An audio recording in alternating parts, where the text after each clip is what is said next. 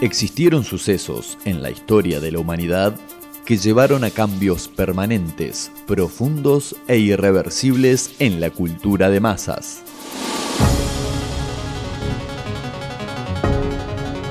Hoy pondremos la lupa sobre uno de esos sucesos. Esto es el día que la Tierra se detuvo. El día que la Tierra se detuvo. El día que la Tierra se detuvo.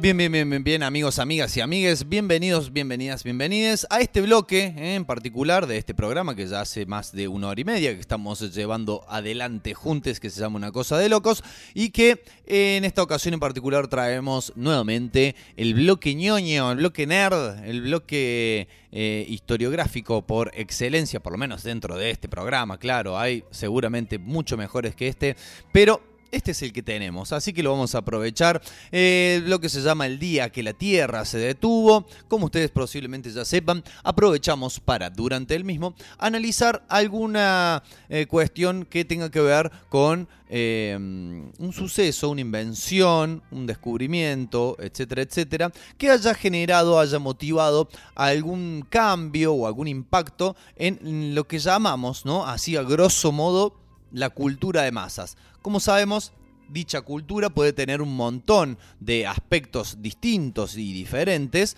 Y en este caso eh, estaba en realidad con intención de hablar de uno de los aspectos que también podemos eh, denominar como un arte, a la vez que también es un registro de la realidad, como lo es la fotografía. ¿no? Estaba tentado a hablar de, bueno, Podemos hablar de este, o los daguerrotipos, ¿no? que fueron los antecesores a la fotografía como la conocimos después, o podemos hablar de la, foto, la primera fotografía a color, pero decidí ir con algo con lo cual estamos quizás al día de hoy mucho más familiarizados, y que es nada más y nada menos que la herramienta que permite no solamente editar eh, imágenes, que permite crear imágenes también desde cero y que además también nos ha llevado a un punto tal de su utilización que nos hace dudar de si lo que estamos viendo, si la imagen, la fotografía, que como decíamos eh, hace un instante nada más, se supone es una representación, una captura de la realidad, obviamente con un recorte y con cierto ángulo, etcétera, etcétera, pero mm, definitivamente un recorte de la realidad, eh, a dudar de que efectivamente, efectivamente perdón, sea así y que eh, se trate de otra cuestión mm, donde interviene la mano del hombre o de la mujer o de la persona que sea que esté manejando el Adobe Photoshop, que es justamente el protagonista de este bloque de El día que la Tierra se detuvo. Seguramente ustedes, aunque nunca lo hayan usado al programa, aunque incluso, aunque nunca hayan editado una imagen en formato digital, seguramente conocen la palabra Photoshop y también conocen eh, de qué se trata, ¿no? Un programa de computadora informático, un software que nos permite retocar, modificar, editar y varios verbos más que terminan en AR a imágenes obtenidas desde otro punto, ¿no? Ya sea con una cámara, un escaneo, etcétera, etcétera. Eh, y modificarlas ya a un punto, ¿no? Del avance de este programa que cumplió este año sus 31 años, a un punto tal que nos resulta muchas veces difícil e incluso hemos tenido que volvernos expertos en detectar, ¿no? Especialistas en detectar dónde una foto puede llegar a estar alterada o no. Y al punto tal de volverse, y por eso creo que también es reconocido por tanta gente, al punto tal de volverse eh, un verbo y por tanto también un adjetivo. Uno no dice esta imagen está retocada. Uno no dice esta foto está trucada, está alterada. No, esto está photoshopeado. ¿no? Incluso puede tener varias acepciones. Puede servir para hablar de una imagen en la cual se le cambió, por ejemplo, el rostro al protagonista de una imagen por el rostro de otra persona. puede servir también para ver a alguien que haya querido modificar la apariencia de su cuerpo digitalmente y no le haya salido del todo bien y se noten ¿no? las, los hilos, se noten las costuras, o puede servir para trabajos profesionales en los cuales lo más habitual, ¿no? Que sabemos si está, eh, está todo photoshopeado, el rostro de alguna persona, por lo general una persona, lo que podemos llamar pública, conocida, este, alguna celebridad, actriz, actor, músico, música, políticos, incluso, ¿no? El Photoshop ha pasado a ser un protagonista casi infaltable de los afiches políticos, algo que un tiempo atrás obviamente no, no, tenía razón de ser más allá del el propio diseño del cartel, pero no, ahora salimos a la calle, estamos en épocas eleccionarias aún y nos este, abordan esos terribles rostros de los cuales y sobre todo cuando son carteles, eh, propagandas pertenecientes a los candidatos, las candidatas de los partidos mayoritarios, eh, están terriblemente photoshopeados. Uno ya, claro, sabe que la persona en la realidad no tiene ese rostro, pero aún así se lo hace. ¿Cómo nació? ¿Cómo empezó toda esta aventura, este programa informático que es hoy por hoy el estándar, el canon a la hora de editar imágenes? Nació, como decíamos, hace unos 31 años de la mano de dos hermanos, eh, Thomas Knoll y John Knoll. Thomas ¿eh? en aquel momento un joven estudiante de la Universidad de Michigan, ¿eh? donde estudian muchos gatos. Eh, em, había empezado a escribir en su Macintosh Plus, o sea, una de las viejas y primeras máquinas de Apple. ¿no? Hoy hacen el iPhone, pero en aquel entonces hacían unas computadoras que se llamaban Macintosh. Un programa, un software que mostrara imágenes que originalmente las imágenes eran a color, pero que pudieran aparecer en un monitor monocromo, es decir, un monitor blanco y negro, o un monitor incluso, ¿se acuerdan? Quienes sean más grandes van a recordar quizás que había unas computadoras del año del pedo que en vez de ser blanco y negro era negro y verde o negro y ámbar. Las supieron tener en la municipalidad, recuerdo yo, en la administración pública durante mucho tiempo esas computadoras, pero recontra viejísimas. Bueno, que en un monitor de un solo color, por eso monocromo, pudiera traducir una imagen en colores y pasarla por lo menos a escala de grises, ¿no? Utilizar una combinación de píxeles para que por lo menos, si bien no se podía ver en color, fuera en escala de grises y le estaba le había llamado a ese programa display, ¿eh? Sería eh, la palabra te lo dice todo, display, pantalla. Era básicamente un programa para visualizar imágenes en la computadora. Lo visita su hermano Thomas Knoll, eh, sí, John Knoll, perdón. Thomas era el, que, el estudiante. Lo visita su hermano John. Esto era el año 1987, eh, antes del nacimiento del Photoshop. Lo visita su hermano, que trabajaba nada más y nada menos que la, en la Industrial Light and Magic, la eh, compañía productora de efectos especiales propiedad de George Lucas, compañía que se encarga de la producción de los efectos en las películas de Star Wars, de las de Indiana Jones y en muchas otras.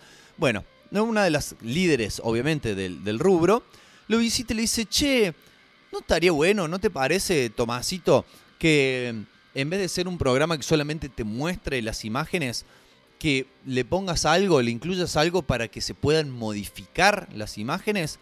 Ah, Tienes razón. Así que al año siguiente los hermanos dedicaron todo su tiempo y todo su esfuerzo en este programa, que por ese momento se llamaba Display. Este, después se empezó a llamar Image Pro, porque como no solamente las iba a mostrar, sino que te iba a permitir hacer una edición, entre comillas, profesional de la foto, se empezó a llamar Image Pro y más adelante sí le pusieron el nombre Photoshop. Este, se entusiasmaron, la cosa iba en serio hasta el punto de que dejaron sus ocupaciones que tenían en ese momento y le vendieron una versión preliminar del producto, la versión 0.87, ¿no? Con esa denominación. Esto hacemos un paréntesis para quien no sepa cómo se cómo funciona esta denominación de los programas informáticos, ¿no? Vieron que hay programas que son 1.0, 1.1, 2.0 el primer número obedece a un número de versión, digamos, consolidado. Y el segundo número son diferentes actualizaciones que se van haciendo sobre esa misma versión. si hablamos de una versión que tiene como primer número cero, se trata de un producto eh, más bien prototipo, ¿no? Más bien este, como todavía a prueba y no la, versión definitiva de, de, de ese mismo software que va a terminar editándose. Es decir, que le vendieron una versión preliminar a una compañía que comercializaba escáneres, ¿no? Y que se llamaba Barney Scan. Este, me estoy imaginando, no sé por qué, al dinosaurio, sí, porque la palabra me lo dice, al dinosaurio Barney en una, con una fotocopiadora, Barney Scan. Eh, y bueno, esta versión se lo vendieron primero a esta compañía y al año siguiente se fueron nada más y nada menos que a Silicon Valley, ¿eh? el lugar donde están todas las grandes compañías de software, y se reunieron por un lado con la gente de Apple y por el otro lado con el director de arte de Adobe, el señor Russell Brown. En, las dos reuniones y en las dos, eh, digamos, exposiciones les fue bastante bien, pero con la gente de Adobe parece ser que les fue aún mejor porque este muchacho Russell Brown decidió directamente comprar la licencia para distribuir el Photoshop. Así que bueno, en los meses siguientes siguieron trabajando para mejorar el programa eh, y en febrero de 1990 sale el Photoshop 1.0, estamos hablando de hace 31 años atrás, así que imagínense que la versión 1.0 era muchísimo más rudimentaria de lo que conocemos hoy. Y en aquel momento salió exclusivamente, como también se habían reunido con Apple, salió exclusivamente para las computadoras de Apple, las Macintosh. Computadoras que, por ejemplo, acá en nuestro país eran casi inaccesibles y había muy pocas. Era una cosa difícil de ver, difícil de encontrar.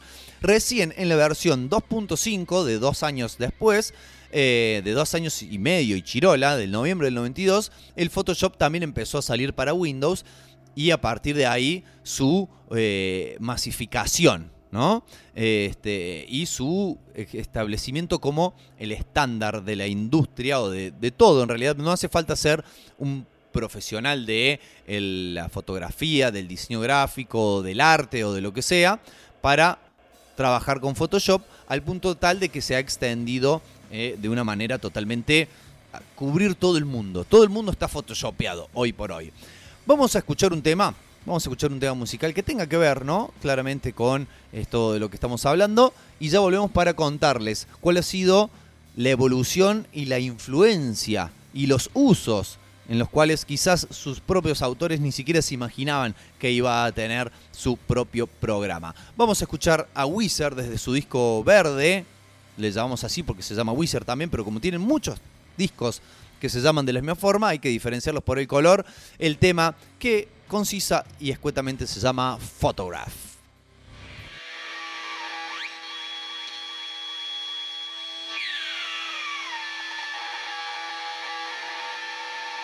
If you want it, you can have it.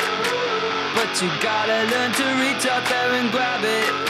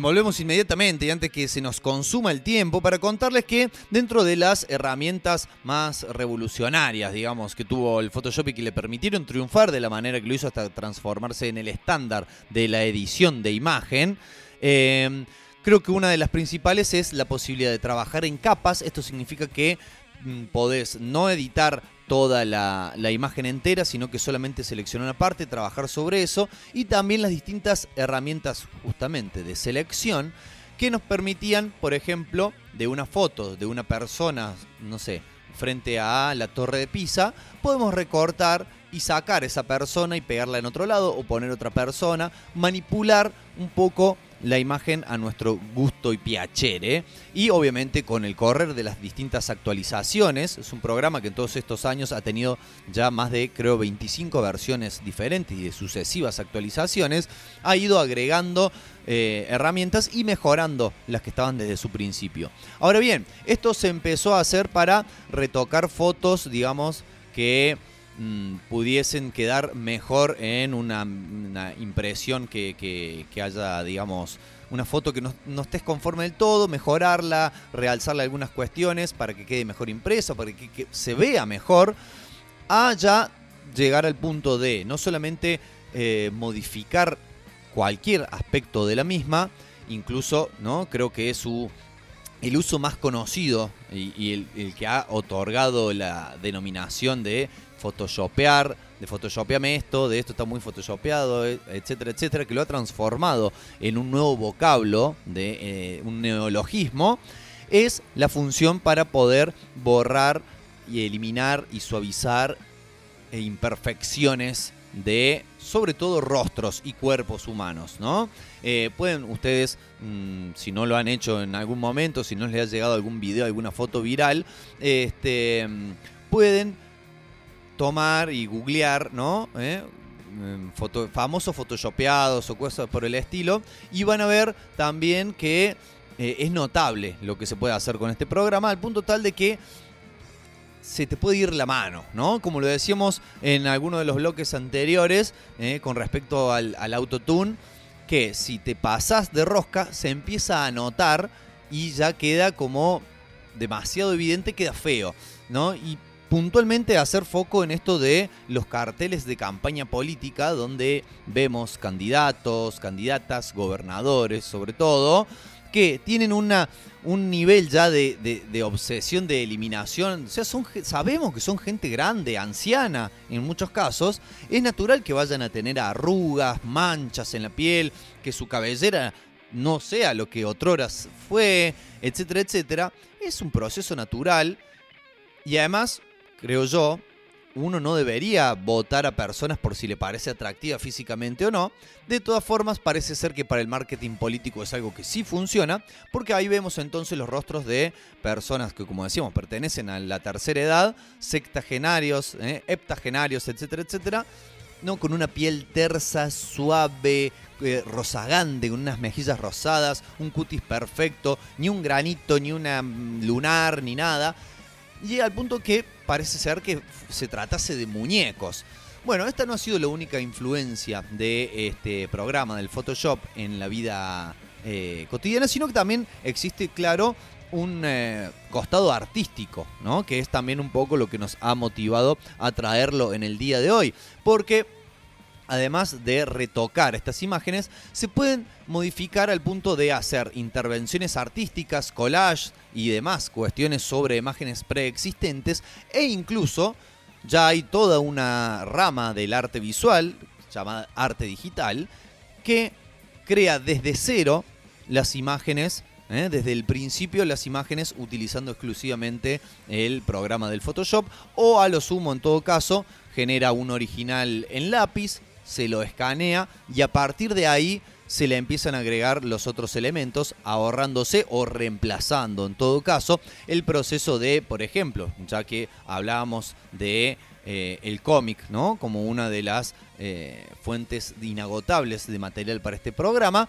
Eh, en el cómic, en vez de dibujarlo en lápiz, después a esto entintarlo, borrar el lápiz, colorearlo y llevar a una matriz de impresión donde hay que dividirlo en distintos colores, etcétera, etcétera, directamente se hace el original en lápiz, se lo escanea y sobre ese original escaneado se le realiza todo el trabajo encima al punto tal de que lo que termina saliendo editado es prácticamente no tiene ningún rastro de el eh, original escaneado, sino que todo ha sido reemplazado por el material digital que nos permite hacer este programa. Como decíamos, creo que posiblemente, no sé, tendríamos que entrevistarlos para preguntarles esto, pero creo que ni a palos los dos creadores, los hermanos Knoll, se imaginaban en el momento en el cual estaban dándole eh, vida, ¿eh? poniendo, programando este, esta aplicación.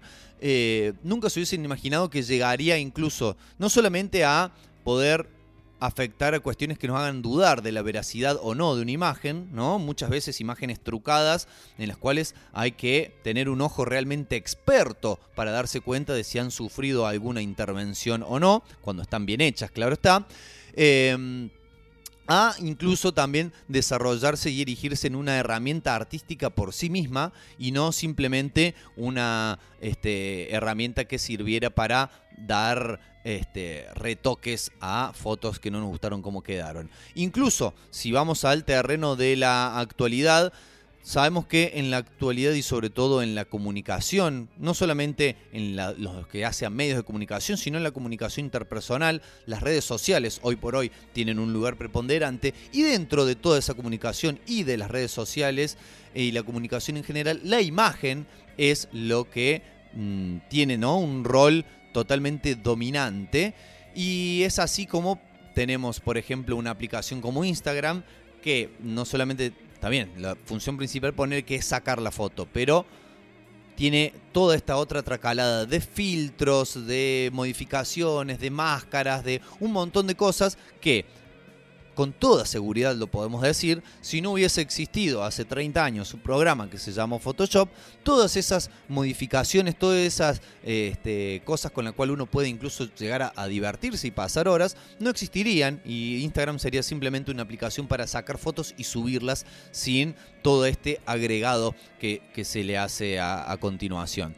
Eh, bueno, podríamos seguir hablando durante horas, si quisiéramos, de todo lo que ha llegado a existir y a modificarse a partir de la existencia misma del Adobe Photoshop.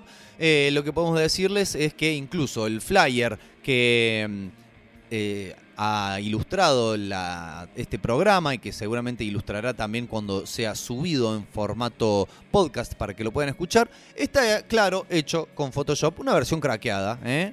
Que nos venga a buscar el FBI si se atreve. Una versión craqueada, no paga, eh, adulterada, como así el Photoshop sirve para adulterar la imagen. Nosotros hemos adulterado el código del programa para usarlo libremente y de esa manera poder estar en la moda, eh, en la vigencia y no que la, el cartel del programa sea una mera foto de nuestra cara, que sería para nada interesante. Amigos y amigas, amigues, hemos llegado ya al final de este programa, 8 horas 58 minutos. Eh, les agradecemos por haber estado del otro lado. Nos llegamos a una de las cuestiones que tenían preparada, que era la información sobre la mega gira que están preparando los Red Hot Chili Peppers. Posiblemente la dejemos para la semana que viene, va a ser una noticia que no va a perder vigencia. Pero ustedes me dirán, che, pero los Red Hot van a tocar acá en Córdoba, ¿por qué lo decís? No, me parecía una noticia ¿no? que en este contexto que nos ha tocado sufrir de la vuelta de, estos, de estas mega giras es un síntoma positivo, pero aclaramos, si tenés ganas de ver bandas, tenés claramente la oportunidad de poderlo hacer nada más y nada menos que aquí mismo en la Kame House, el lugar donde, claro, el centro cultural, social, recreativo, deportivo, donde está inserto los estudios del sótano rock.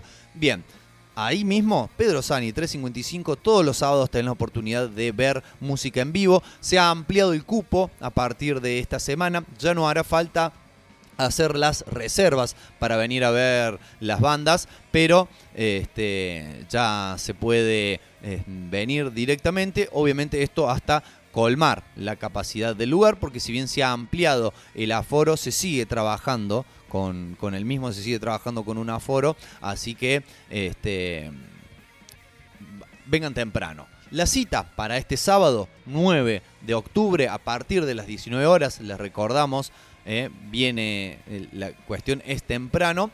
Eh, bueno, va a contar de tres bandas, tres para el deleite de toda la gente, para el deleite de toda la muchachada. Eh, esto va a tener un costo, la entrada de 300 pesos módica suma. Recuerden que aquí dentro después pueden disfrutar de una barra de bebidas, pueden disfrutar de unas mm, riquísimas comidas, de bueno, gente muy cálida que les va a estar recibiendo, así que pueden aprovechar para disfrutar de todo eso. Y claro, de las tres bandas que van a estar tocando para el fin de semana, que son nada más y nada menos que Los Muertos.